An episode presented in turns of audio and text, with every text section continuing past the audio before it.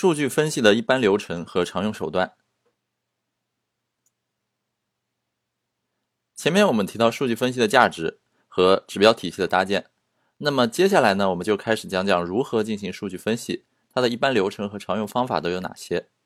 啊，但是且慢，在正式开始进行数据分析之前，我们必须明确，数据分析它有两个前提。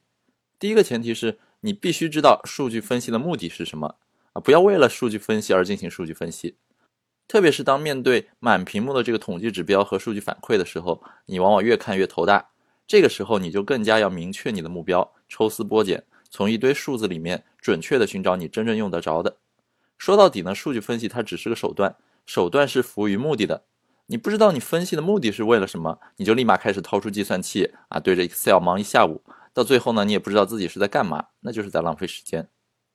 第二个呢，数据分析应该有一个预期。哪怕是没有一个明确的预期，那你得先毛估，也得估出一个大概来。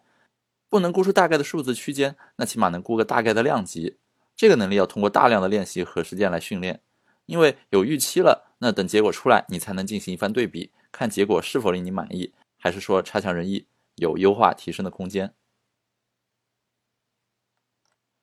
确立好前提，接下来呢就是数据分析的一般流程了。在这里呢，我把它分成五个环节，分别是。数据获取、数据清洗、数据分析、验证发现和数据可视化。下面呢，我们就挨个来看啊，每个环节分别对应的是什么意思。首先，数据分析的起点是你得起码先有数据啊。那么数据从哪来呢？这里呢，我列举了一些。首先一种就是数据可以以文件的形式进行下载，那这种呢，可能是网上我们比较常见，甚至是最多用的方式了。可以下载的文件既有你内部公司这个服务器上提供的，同时也有可能有这个网上公开的一些，比如说免费的报告啊、统计报表啊，包括你花钱从一些咨询公司采购的等等。那这种方式是最常用的。接下来，数据还可以通过服务器的这个访问日志查看啊。那么我们每次请求服务器的时候呢，都会给服务器的这个请求日志上增加一条记录。那么你可以跟你的这个服务器的管理员去申请索要这个记录。那这个记录本身。它一堆指标是可以给你作为参考的。第三种呢，数据它还可以通过交互界面来访问啊，这个怎么说呢？啊，比如说我们在进行这个编程的时候，有的时候后端我们用一些数据库，比如说 MySQL 这样的数据库，那么你当然既可以用这种命令行的方式来访问你的数据库，同时也有一些这个前端的交互界面的工具，比如说这个 PHP 的管理工具有个叫 PHP MyAdmin 这样一个工具呢，它提供了 MySQL 的这个访问的图形化的界面。那你可以通过这个工具来访问你的这个 MySQL。第四个呢，叫做数据可以通过应用程序接口，也就是 API 来进行访问。比如说，你如果接了这个新浪微博，那么新浪微博它提供这个数据接口的 API，你开发程序的时候呢，就可以通过这个 API 来获取微博返回给你的一些数据，比如说收发微博的这些消息等等。第五种呢，数据还可以通过技术手段来采集。那么有些时候，有些数据它不是专门为了让你获取而存在那边的。这个时候呢，如果你懂一些抓取手段的话，你也可以去巧妙的获得。比如说早些年、前两年的时候，这个 O2O 创业很火，那么人人都要去做 O2O。这个时候，很多团队他们怎么去获取这些线上的数据呢？他们都会倾向于去抓这个大众点评的数据啊，包括还有一些做这个股票财经分析的，都很喜欢去抓取这个雅虎财经这些数据。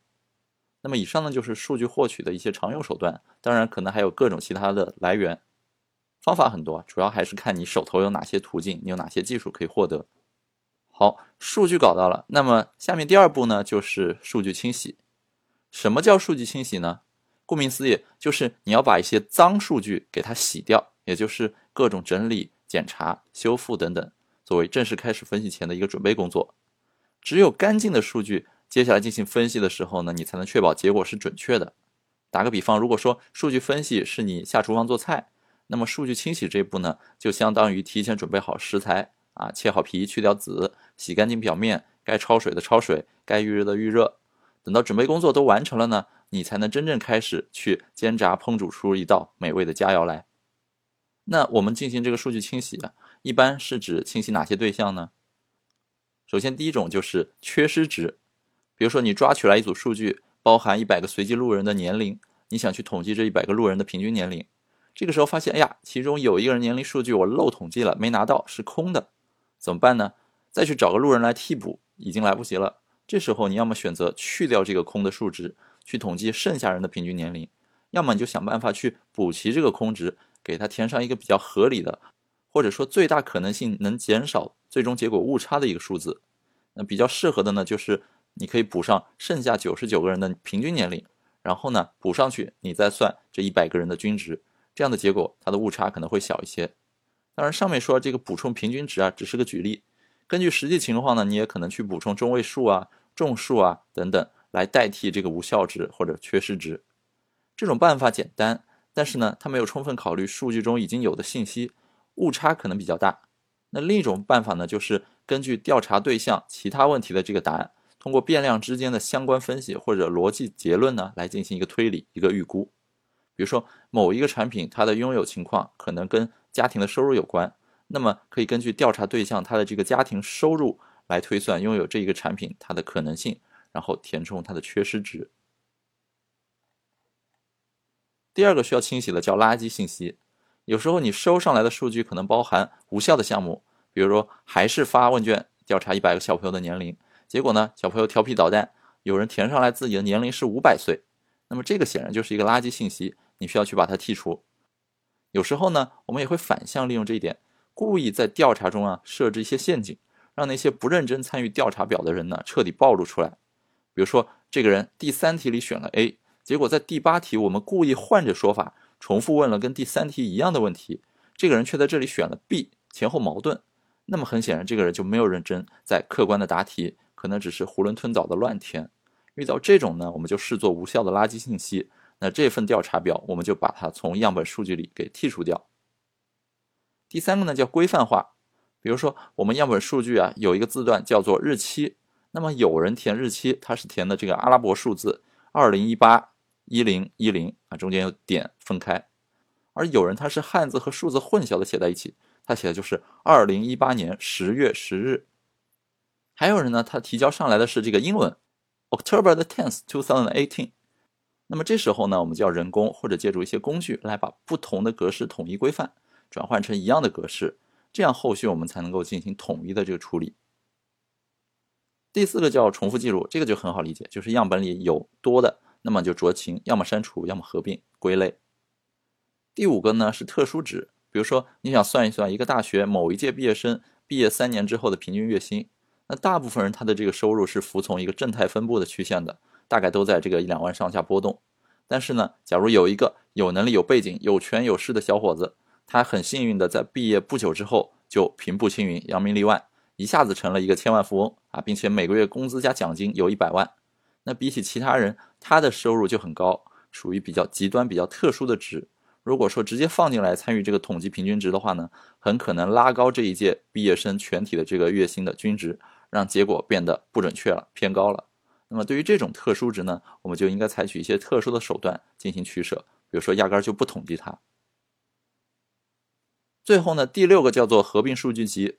比如说你在做电商产品，手头有两份 Excel 表，一份呢是一百款产品的销量，另一份是这一百款产品它的单价。那么这时候老板要根据这两份数据表来计算一下这一款产品它总体的销售额，那你是不是在这个两个表之间来回跳转？狂按计算器啊，拿销量乘以单价，然后再挨个加总呢，这就很麻烦。那如果你是 Excel 操作的很熟练，你可以把两个数据集啊，通过特殊的函数给它合并在一张表上，一列是销售，一列是单价，然后呢，直接用函数算出来总的这个销售额。这个呢，就是合并数据集它的价值，它能让分散在不同的数据表里的数据呢，集中到一起去，来方便统一的处理。那么以上呢是举了六种需要数据清理的情况，当然在实操的过程中呢，可能还有其他一些特殊的数据，那我们要酌情进行相应的这个处理。数据清洗有哪些常用的工具呢？呃，我个人比较常用的可能就是这两种，左边是 Excel Excel 它的好处就是天生为这个数据而生，那么它有很多现成的函数，如果你懂这个 VBS，那么你还可以通过写一些脚本，写一些这个自动化的工具。来帮助你完成一键处理的功能。比如说，我之前就认识一个曾经在美国咨询公司做的一个小伙子，他当时做的很好，而且他的这个 Excel 表用的非常的溜。他在公司进行日常工作的过程中呢，他发现一些很常用的流程啊，一些其他分析师可能要花三四个下午才能完成的工作，他通过这个 VBS 写了一个函数之后呢，每次只要点一下启动按钮，只要花二十几秒钟，整个过程就完成了，非常的高效。所以那个小伙很幸运啊，他在离开这家咨询公司的时候呢，公司还花二十万美金把他这个脚本给收购了。第二个右边的这种呢，就是我们说我们可以用一些这个编程工具。或者说用一些这个编程语言来进行相应的处理啊，比较常用的可能是 Python 啊、PHP 啊、R 语言。Python 和 PHP 呢，它们可能就是比较轻量级，而且第三方开源的这个库啊工具非常多，写起来呢也很快。R 语言呢是专门为数据分析而生的一门语言，它的好处就是语法很简单，而且对于数据分析相关的这个工具、相关的函数呢也非常强大。你可以用它完成有的时候非常复杂的一些数据分析的工作。终于，数据清洗完成了，原材料准备就绪了。那接下来呢，我们就可以运用各种方法来进行这个数据分析了。数据分析它的方法手段很多，根据不同场合、不同目的呢，我们可以选择最适合的来进行分析。这里就给大家介绍七种常用的数据分析的手段，它们分别是啊画像分群。趋势维度、漏斗洞察、行为轨迹、留存分析、A/B 测试以及优化建模。那这七种分别代表什么意思呢？我们来挨个看是什么意思。首先呢是画像分群，在精细化运营的过程中呢，你常常需要对有某个特定行为的用户组进行分析和比对。比如说男女在电商平台上的行为表现，它就是完全不一样的。再比如说，游戏里这个付费氪金的土豪玩家和免费玩家，它也是不一样的。这里呢，就需要我们剥离开不同的群体，单独来查看。这跟我们之前讲分层运营的思路基本上是一致的。那增长黑客呢，可以将多维度和多指标作为分群的条件，有针对性的优化产品，提升你的用户体验。比如说这张图中啊，我们想优化这个注册环节，你就必须找出某个特定人群。在注册环节每一步的表现，以便我们对注册的这个特定环节呢进行重点优化。那么在筛选画像分群的这个维度选择上呢，第一，我们看选了这个地理位置，那么我们筛选出是这个一线城市北京、上海、深圳、广州这个主要的用户来源。接着呢，我们还选择了设备，选择的是这个 iPhone，是通过它这个浏览器 Mobile Safari 来筛选出 iPhone，他们也是移动端的这个主力用户。接下来我们还会去从用户流，也就是用户行为流的这个角度来看，他们点击进入这个注册环节，第一步、第二步、第三步。那么如何为这些人群选择指标呢？比如说，我们想看第三步未注册成功的这个用户行为，那么我们就筛选第二步浏览页面数大于零，也就是在第二步呢产生了浏览行为的。接下来我们还选择第三步页面浏览数等于零，也就是在第三步呢没有浏览。那其实就是第二步看了，第三步看了，也就是从第二步这个漏斗呢没有成功的转化到第三步，在这个条件设定下呢，我们就可以准确的筛选出北上广深 iPhone 浏览器第三步注册未成功的用户，随后呢就可以深度的研究他们的行为，来优化第三步了。那么这个呢就是用户画像分群它的一个分析方式。如果说画像分群是相对静态的，那么趋势分析呢？看得出来，它就应该是一个动态的东西，它可以帮助你迅速的了解市场、用户或者产品 feature 的一个基本表现，甚至对未来的表现呢做个预测。啊，我们日常工作中对这种趋势维度的数据分析应该是见的比较多的了。比如说我们经常看的这个新增用户的这个趋势图啊等等，都属于统计一段周期内的这个变化趋势。观察趋势可以帮你抓住优化的关键点，提升决策的有效性。趋势维度的分析呢，能够给你一个很明确的方向。比如说，我们下面这个图，我们可以看到啊，在第一张图里，从九月三十号到十月六号，这个注册和完成注册的用户比例啊，明显下滑了。观察这个信号，我们就可以检查一下这段时间是否是网站出现了 bug 呢，还是说推广渠道错误导致的？据此来排查原因。再比如说，第二行的第一张图和第二张图，我们环比上个周期。注册用户量和登录用户量都大幅上升了，我们就应该总结一下，到底是哪些事儿做对了呢？能否去复制成功的经验，是活动做的特别成功呢，还是选到了很精准的这个流量渠道呢？这些异常的数据变化都能够直观的从趋势维度的分析图上看出来，引起我们的注意。第三个常见的数据分析的工具呢，叫做漏斗漏斗分析。那转化漏斗其实是用户行为的数据化的体现，比单纯的数字更加直观。对于转化率进行优化，也是增长黑客的一个核心工作嘛。漏斗分析它是最常见的分析手段之一，可以通过由先到后的顺序还原某一个用户他的这个使用路径，分析每一个转化节点的转化数据。那像我们第一章谈到的这个 AARR 流量漏斗模型。它就是一个很经典的转化漏斗模型。那漏斗，我们也举一个图，比如说从这张图你可以看到啊，对于整个注册流程来说呢，转化率有百分之三十三点八，这是比较低的。那么是哪里出了问题呢？我们进一步展开，一步一步这个细分的漏斗，你就可以发现，其实是第一步到第二步的转化率过低啊，七千多个人进来才转化了三千多。导致整体的表现很不理想，因此呢，接下来我们要在第一步转化的这个页面花费更多的精力，研究阻碍用户转化的这个因素，并且加以改进。另外呢，从设备的维度来分析，移动端的转化率明显低于桌面，只有百分之十七点一。那这很可能就是意味着移动端适配做的不够好。于是呢，我们可以逐层去优化移动端的这个转化漏斗。那从这个图里啊，目测还是应该从第一页往第二页这个优化做起。那么这个呢，就是一种漏斗洞察的方法。第四个常用的数据分析手段呢，叫做用户的行为轨迹分析。如果说用户画像分群或者说趋势分析这些是针对一群人的一个群像，是一个结果数据，那么针对单独用户的一个行为轨迹分析呢，你看到的是一个很细节的过程数据。借助一些分析工具呢，我们能够很清晰的看到一个用户究竟在网站上做了什么。先点了哪个按钮啊？再点了哪个标签？接下来呢，进了哪个页面？观看了多久视频？等等。通过他们的行为，我们就可以找到用户最感兴趣的点，或者说用户最大阻力的一些点。根据当前这个国家的相关法律法规呢，我们这里能够进行的这个用户轨迹分析啊，大部分都是匿名的，都是保证了用户隐私的。那么各种分析工具平台呢，一般用一个随机的 ID 作为这个用户他的身份识别。有了用户行为轨迹之后，我们就可以根据用户的使用习惯来设计产品，来投放内容。比如说这张图中是某个使用网站分析服务 Growing.io 用户他的行为，可以看到他对于留存数据呢特别感兴趣。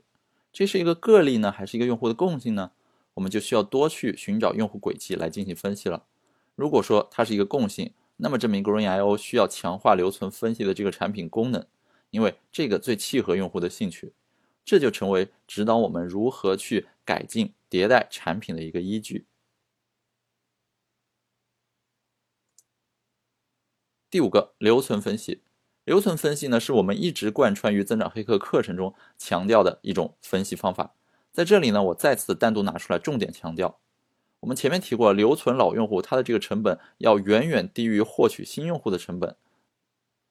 做留存分析呢，最常见的还是进行这个用户分群，我们拆分出某个具体的渠道，或者说特定的着陆页的管道来，来对用户进行分析。那么这就是一张很典型的某个产品它的用户留存的数据图，下方呢是某个访问日期内用户群体在此后不同的间隔对应的一个留存的数字，上面呢是过去十四天所有用户次日留存的一个平均值的画成的一个曲线。可以看到，新用户在首次访问之后的第二天呢，留存率就大幅降低了。那么，我们是否需要考虑一些办法来刻意的触发用户的留存行为呢？比如说一些推送啊，一些邮件召回等等。而一周之后，用户的留存率呢开始上升，直至平稳。那么，我们可以初步判断，这款产品啊，如果我们能够设法让用户使用一周以上，那个时候如果他还没有失去兴趣，那么这样的用户就更倾向于留下来长期使用。于是呢，我们要做的就是想办法让用户度过这段危险期。例如，我们可以设计一个连续七天签到的一个奖励，来鼓励用户使用一周以上。第六个常用的分析手段呢，就是我们经常听到的 A/B 测试。它比较适用的场合，一般是有高密度数据，或者简单说就是你的数据量要足够大，否则，如果你网站每天只有那么区区的三五十个 PV，那你给我来说啊，我们做个 A/B 测试看看怎么去优化，这个呢其实没什么太大意义，也不准确。A/B 测试一般我们是要把要测试的对象拆分成 A/B 两组，分别看结果来对比选择最后用哪个。当然，它还有个衍生的版本呢，叫做多变量测试，也就是不局限在测试一组变量的两个版本，而是可以一次测试好几个。关于 A/B 测试呢，后面我安排了一节专门来介绍它。那这里我先按下不表，不展开来细讲。我们就先只是简单的看一下这个案例图片啊，这个就是两组 A/B 测试的实际执行数据的截图。上面三张呢是一组测试，下面三张呢是另一组。每一组最右边的一张是他们的对照组，也就是原先产品的原来版本的这个数据。而对应行里的 A 和 B 呢，就是进行了两种不同试验之后的结果。可以看到，在第一行里面，A 组结果并没有比原先的这个对照组数据更好，而 B 组呢提升的就比较明显。那么我们就可以想想，B 组究竟做对了什么呢？然后把这个方案的闪光点应用在原先的这个产品里。而下面一组实验的 A 和 B 组的结果呢，均不太理想，没有比原本的产品数据显得更好。在这种情况下呢，我们可以继续测试。而在没有得出一个比较好的结论之前呢，我们可以先按兵不动，就不要乱改了。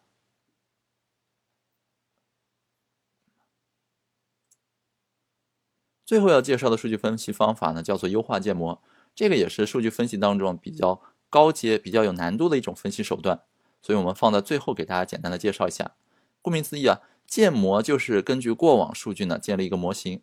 模型的价值就是在特定的这个适用条件之下呢，它是可以用来预测未来的。你对着这个模型输入什么，它就能给你输出一个结果来。所以呢，当优化建模跟其他数据分析手段结合的时候呢，我们能够在商业上产生更多有价值的应用。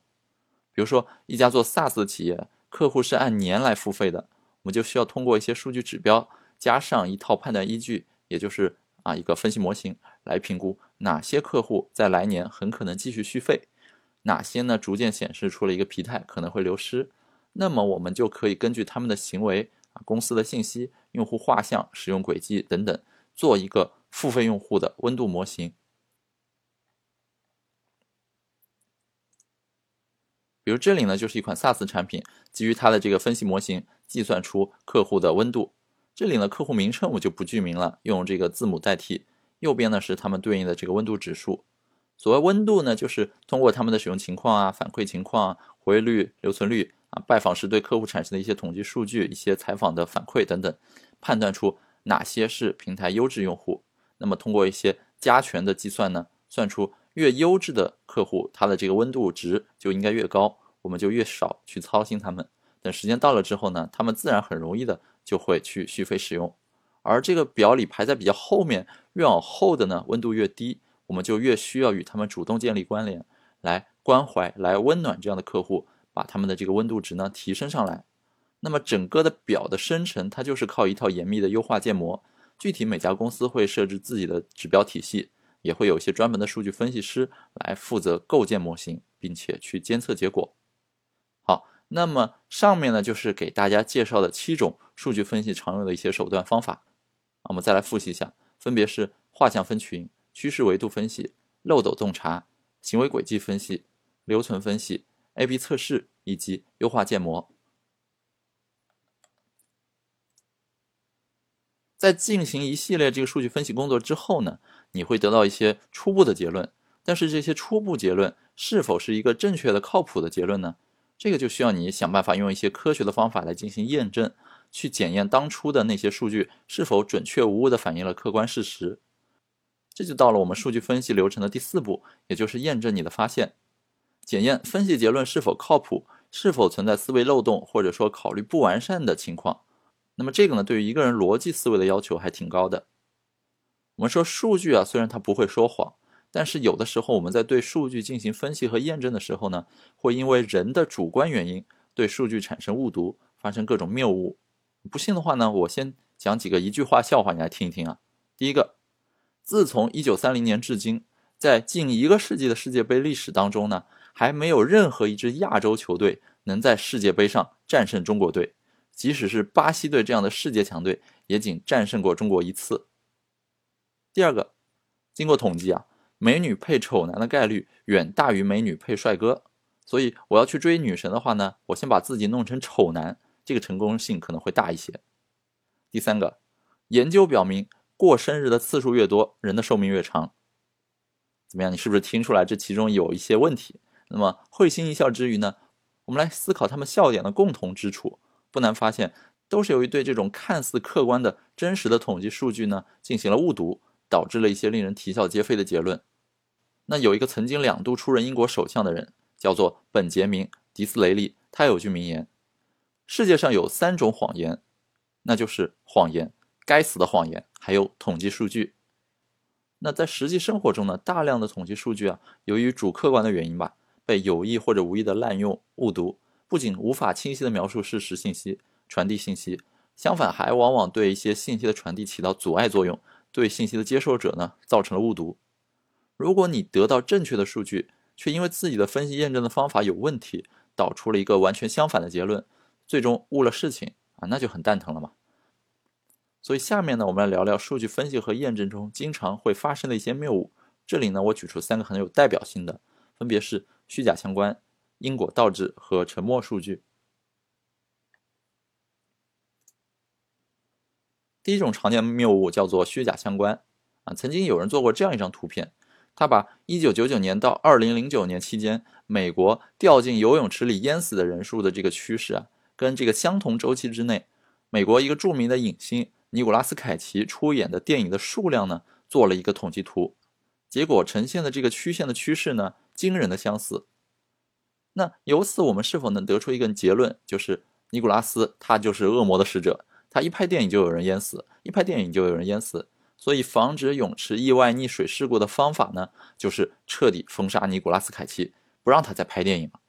呃，这显然是一个很荒谬的结论。二者之间本来没什么联系，那这个呢，只是一个很偶然的巧合而已。我们再来看另一个案例啊，统计研究发现，冰激凌的销量最高的时候，就是公共游泳池的溺水事故发生频率最高的时候啊。如果由此就推断出溺水的发生促进了冰激凌的销售，那么这个显然是错误的。导致这个情况的直接原因呢，是冰激凌的销售啊，跟公共游泳池的开放都在夏天，是夏天的到来这一个因素。引发了二者共同的发生，而并不是这二者之间谁引发了谁。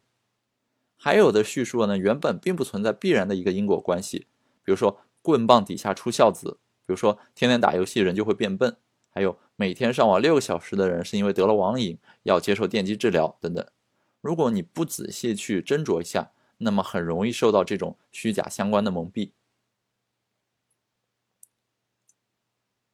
第二个谬误呢，叫做因果倒置。我们知道，任何两件事情形成因果关系呢，需要同时满足两个条件：一个是一方必然的引起另一方的发生；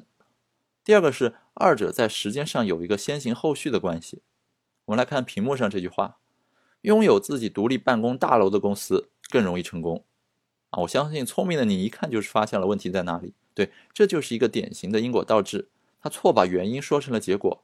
不是拥有自己独立办公大楼的公司容易获得成功，而是成功的公司他才买得起自己的办公大楼。再比如说呢，啊，像坐轮椅很危险，因为大部分坐轮椅的人都遭遇过车祸。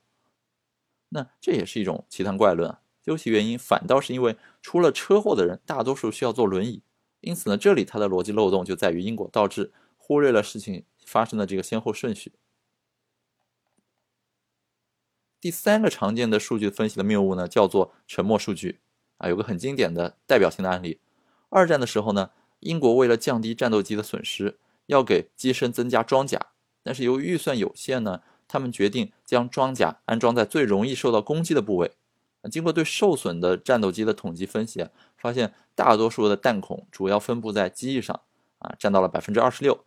于是呢，他们就在这个机翼上加装了装甲。结果呢？这个做法他没有收获到预想的很理想的结果。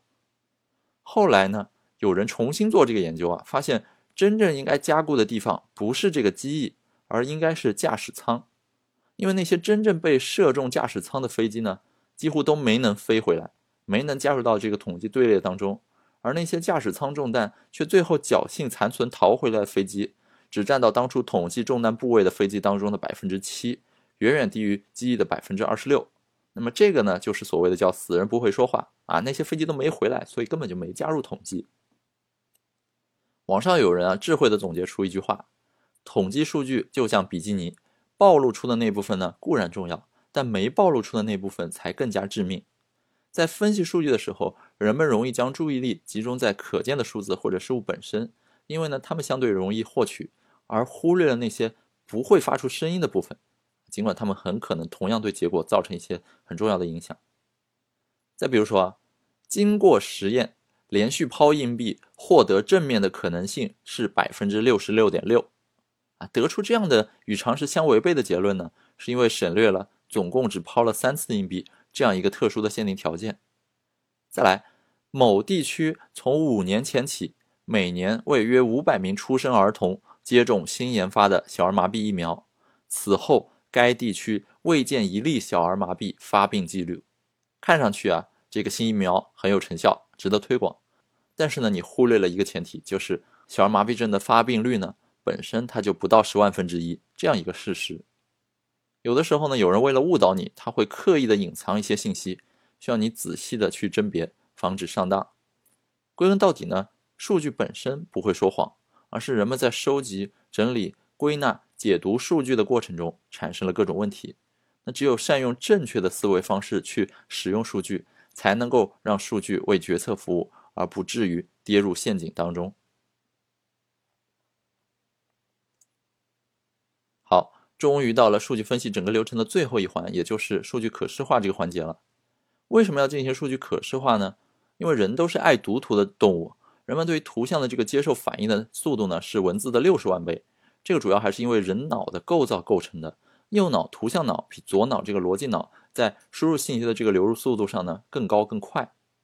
那数据可视化呢，就是利用人脑这样一个机制，帮助你将枯燥晦涩的数字转换成更加清晰易读的一个图像，帮助理解分析以及向别人去汇报传达。为了有效的传达你的这个思想一个概念呢，美学形式与功能需要去齐头并进。通过一种直观的传达呢，从而实现对于相当稀疏而又复杂的数据集的一个深入的洞察。数据可视化呢，不能为了看上去绚丽多彩而做得很复杂。然而现在我们看到有的数据分析师啊，他本末倒置，不能很好的把握设计与功能之间的平衡，从而创造出一些很华而不实的数据可视化的形式，无法达到传达信息的主要目的，反而呢让人无法聚焦，关注点的偏移。